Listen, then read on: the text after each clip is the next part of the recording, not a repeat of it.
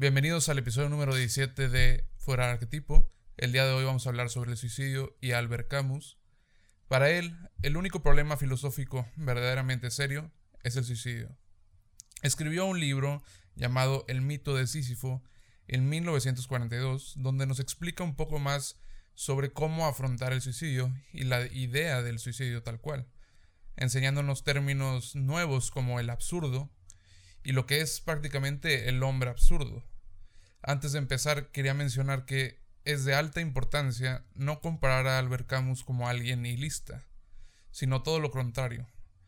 Para esto, en el libro El mito de Sísifo, tendremos que entender cuál es en la mitología el mito de Sísifo. Sísifo hizo enojar a los dioses porque era muy astuto.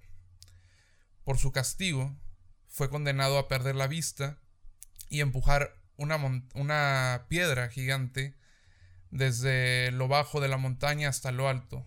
Pero justo cuando estaba por llegar a lo alto, estaba condenado a caer. Así irrepetiblemente por muchas, muchas veces hasta el final de sus tiempos, hasta el final de la existencia, hasta el final de todo. Esto se describe como algo absurdo, el saber que nunca vas a poder llegar a completar esta tarea, el saber que iba a tener que volver a recoger la piedra y subirla por la montaña, y al final del día ver cómo esta misma iba a caer. Esto mismo es claramente una metáfora del esfuerzo inútil e incesante del hombre. Obviamente tenemos que entender este mito y estas palabras de Camus aplicándolas a nuestra vida, dando a entender que Realmente nuestra vida es absurda, que nada tiene sentido. Y esa pérdida del sentido es lo que nos incita a encontrar el suicidio como una única solución hacia el mismo problema de la vida.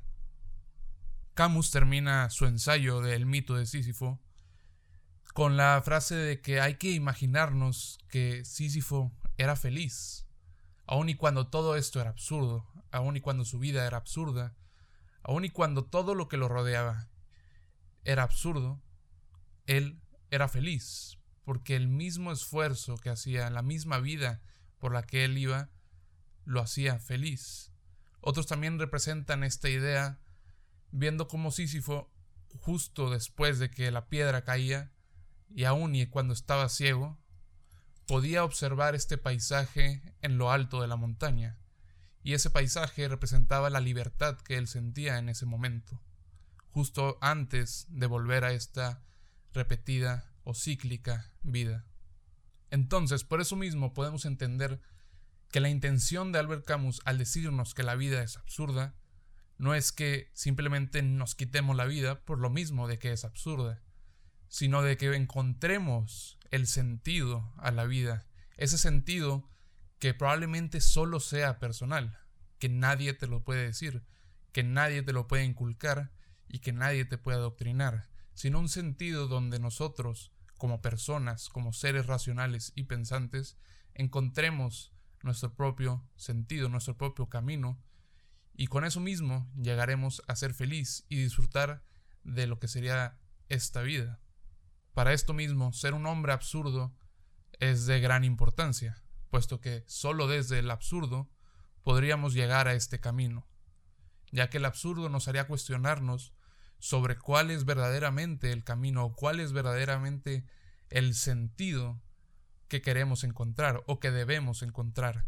Y quizás, y tan siquiera como pensamiento personal sobre esta cuestión, aun y cuando no tengamos o no sepamos verdaderamente el sentido de la vida, creo que el simple hecho de crecer, de enfrentarnos los problemas de la vida y de realmente ir en busca de este sentido, quizás si por eso mismo signifique ya tener un sentido de vida. Y al final del día eso es lo que pienso, eso es lo que me hace seguir adelante. Creo firmemente que esta filosofía del absurdo y este libro del mito de Sísifo, este ensayo, es de gran importancia para atacar este problema del suicidio. Cuando no vemos un camino, cuando no vemos esa luz eh, que nos guía en el camino, creo que podemos llegar a crear esta propia luz por cuenta propia. Creo que podemos llegar a tratar de encontrar el sentido. Así que esto ha sido todo. Espero les haya gustado. Gracias.